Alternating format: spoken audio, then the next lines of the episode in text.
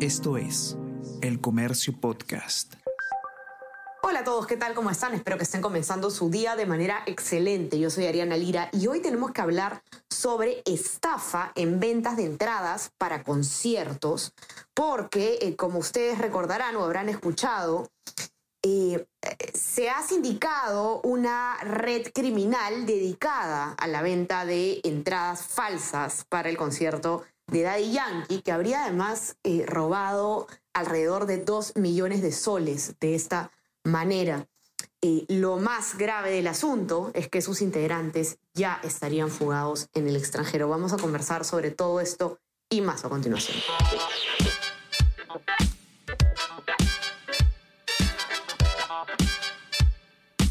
Esto es Tenemos que hablar con Ariana Lira.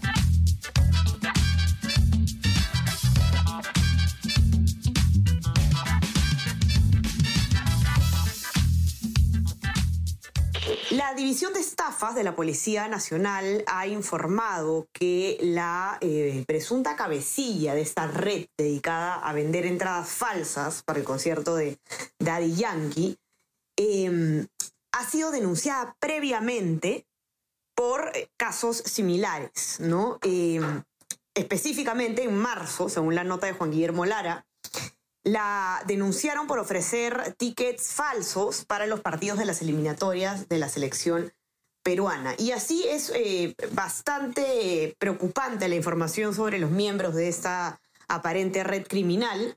y preocupante es también el hecho de que al parecer se han sustraído de la justicia. Juan Guillermo Lara, periodista del comercio, ha escrito el informe al respecto nos va a contar un poco en qué está este caso y todo lo que se sabe hasta este momento, sobre todo desde el punto de vista de la investigación policial. Juan Guillermo, ¿cómo estás? Bienvenido. ¿Qué tal, Ariana? Buenos días. Sí, eh, hemos, la policía, la división de estafas de la policía, lo que nos ha comentado es que la, que está sindicada como la cabecilla, que es esta joven de 18 años, Pamela Cabanillas, eh, se habría fugado el, el sábado, el sábado el, perdón, el lunes pasado, se habría fugado el lunes pasado, un día antes del primer concierto de Daddy Yankee, ¿no? Como tú indicabas, ella ya ha sido antes denunciada por esta modalidad de estafa exactamente para el partido de Perú contra Paraguay que se jugó en marzo, pero también para otros conciertos como el de Coldplay, en el que según la policía también estaría involucrado su padre, Juan Cabanillas. Su padre, eso, eso es lo que vi también en tu informe, ¿no? Que él incluso eh, había estado vendiendo boletos para el concierto de Bad Bunny, si no me equivoco. Exacto, la policía advirtió que no solo están los no solo han sido sindicados por para por haber vendido estas entradas en los conciertos pasados, sino también para este que viene, que es el la primera fecha del concierto de Bad Bunny, que es el 13 de noviembre, eh, también habrían vendido entradas para, para, esta, para este primer concierto de, del cantante puertorriqueño. ¿no? Ahora, eh, ¿Cuál es la situación, Juan Guillermo, de, estos, de los integrantes de esta, de esta banda eh, criminal? Más de uno está fugado, al parecer, del país. Eh, sí, y son precisamente los cabecillas, ¿no? La, joven de 18 años, Pamela Cabanillas, la cabecilla, viajó a España el lunes, mientras que los coordinadores, la policía presentó un organigrama, los, los coordinadores son los segundos que serían los que han coordinado con, con, la joven Cabanillas, los que coordinaron, que son dos jóvenes también de 18 y 21 años, es Franco Patiño y la joven Adriana Sánchez. Ellos habrían también viajado juntos a Colombia.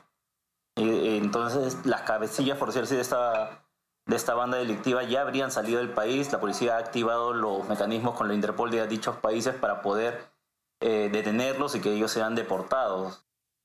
Luego, dentro, de la, dentro de la organización habían cuatro personas que eran los que recibían el dinero de, los, de estas ventas de entradas fraudulentas. Dos de ellos han sido detenidos ya por la policía, mientras que dos se encuentran con paradero, eh, con paradero desconocido todavía. Bastante grave estos, eh, precisamente por el hecho de que estas personas, o algunas de estas personas al menos, tenían antecedentes. Estabas explicándonos hace un momento Juan Guillermo, eh, de manera breve, cómo funcionaba este, organigrama de esta organización criminal. Eh, quizás nos puedes eh, explicar un poco para los que nos están oyendo algunos, digamos, cómo es que se, se, dieron a la luz estos casos, o, el testimonio de alguna víctima para poder entender a modo de ejemplo cómo funcionaba esta banda, ¿no? Estas personas dónde adquirían las entradas o más o menos qué es lo que se sabe hasta el momento. Sí, justo en la nota web hemos ampliado el modo, el modus operandi de esta banda. Ellos adquirían entradas auténticas. Ellos compraban una entrada auténtica y ¿qué es lo que hacían? Clonaban esa entrada a través del código QR, es decir, cambiaban el código QR de esa entrada y lo ofrecían así a través de redes sociales. Eh, no lo ofrecían ellos mismos, sino que se valían de, eh, de, influencers o TikTokers que sean que tienen miles de seguidores, que son confiables, que les dan, que les aconsejan comprar estas entradas. Incluso es, pero no es que ellos, no es que todos, bueno, la policía todavía está investigando, no es que todos hayan participado, sino que a estos influencers les regalaban también entradas como parte de pago para que ellos ofrezcan también sus, eh, las entradas diciendo que, ah, yo he comprado mi entrada de reventa a esta persona confiable, me, entregó mi entrada. Claro, digamos, y, estos influencers, TikTokers al mismo tiempo eh, han sido también estafados de alguna forma, me imagino, si es que no estaban al tanto de la situación, su imagen claramente se ha visto perjudicada. Claro, ya la participación, eso lo va a determinar la investigación policial. Eh, por ahora, uno de ellos, por ejemplo, el exfutbolista Juan Diego Zurek, eh, ha explicado en sus redes sociales que él también ha sido estafado y que él está intentando devolver el dinero a las personas afectadas. Eh, entonces lo que, bueno, como para continuar con el cómo operaban ellos, ellos no solo no te, no te, no te buscaban ellos mismos, no te captaban ellos mismos, te buscaban a través de estos influencers y luego te, te decían que tenías que eh, depositar el dinero a una cuenta de una tercera persona. Ellos, son precisamente estas cuatro personas que son los, los que ofrecían sus cuentas receptoras, eh, de los cuales dos han sido ya detenidos, ¿no? Correcto. Grave la situación. Y ahora, en relación a este tema, hay una nota también en nuestra web, elcomercio.p, de Laura Espinosa, que comenta un poco cuál es eh, em, el efecto psicológico que pueden tener estos casos en las personas es bastante preocupante, ¿no? Eh, definitivamente las personas que son víctimas de estafa se pueden ver muy afectadas en su autoestima, por ejemplo, pueden desarrollar algunos rasgos paranoicos. Em, y definitivamente es un, es un tema que se tiene que abordar de manera conjunta con eh, no, no, solamente las personas que han sido víctimas de esta estafa, sino también los familiares, quienes estamos alrededor de ellos, apoyarlos. Y en esta misma nota se habla también acerca de cuáles son algunos consejos para evitar caer en una estafa como, como esta, no necesariamente como en una estafa de, de venta de tickets, porque como vemos las estafas por Internet ahora están a la orden del día en casi cualquier aspecto, ¿no? Y lo que dice eh, el experto que ha entrevistado la redactora, el psicólogo Humberto Briseño, em, lo, que, lo que recomienda él es que en general, como personas que convivimos dentro de una sociedad, tenemos que mostrar un interés por fortalecer la seguridad justamente de la sociedad en la que estamos, ¿no? Y esto lo voy a citar.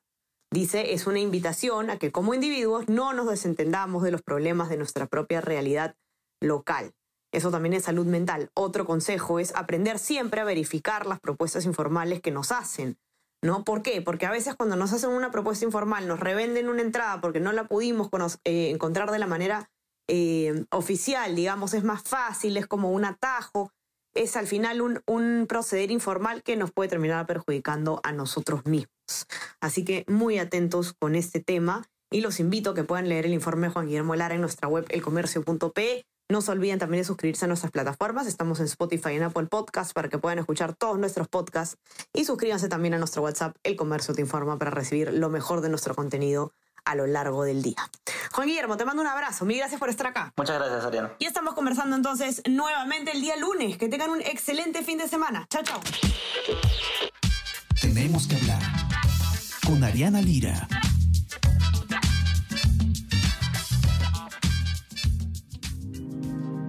El Comercio Podcast.